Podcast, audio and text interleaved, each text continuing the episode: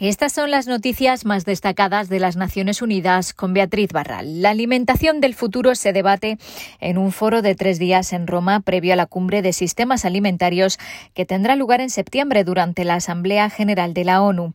La precumbre organizada por el Gobierno de Italia reúne a líderes políticos, científicos, miembros de organizaciones internacionales y la sociedad civil, jóvenes y agricultores.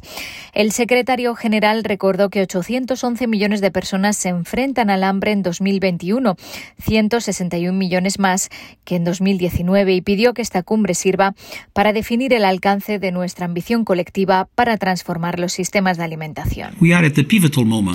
Estamos en un momento crucial, dijo Guterres, estamos muy lejos de alcanzar los objetivos de desarrollo sostenible para 2030. El panel intergubernamental sobre cambio climático ha inaugurado este lunes una reunión de dos semanas para examinar y aprobar un informe con las últimas pruebas sobre el cambio climático.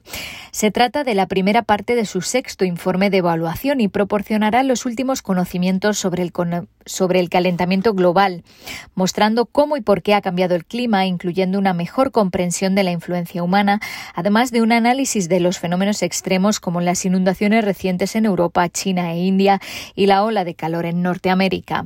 La directora ejecutiva del Programa de la ONU para el Medio Ambiente, Mensuya Joyce, confió en que esto sirva para estimular una acción global a medida que nos aproximamos a la COP26, la cumbre del clima que se celebrará en octubre en Glasgow. La pandemia es una advertencia del planeta de que puede haber una vida mucho peor si no cambiamos después de años de promesas, pero no de acciones suficientes. Es una advertencia de que tenemos que abordar esta crisis que amenaza nuestro futuro colectivo.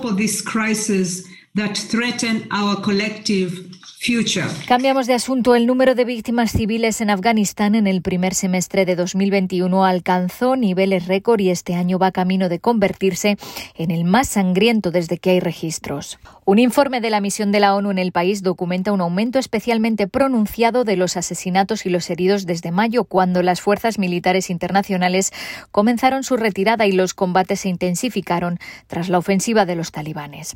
En mayo y junio hubo 2.392 víctimas, 783 muertos y 1.606 heridos, la cifra más alta desde 2009.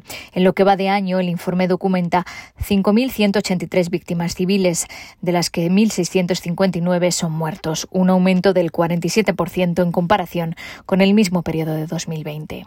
El informe es una clara advertencia de que un número sin precedentes de civiles afganos perecerán y quedarán mutilados este año si no se frena el aumento de la violencia, declaró el representante especial de la ONU.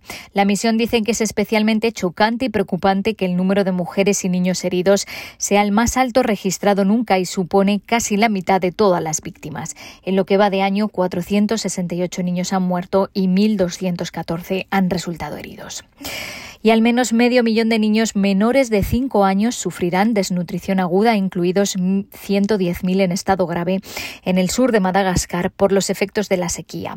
UNICEF y el Programa Mundial de Alimentos alertan de que es probable que el número de niños con desnutrición aguda se multiplique por cuatro desde la anterior evaluación realizada en octubre de 2020.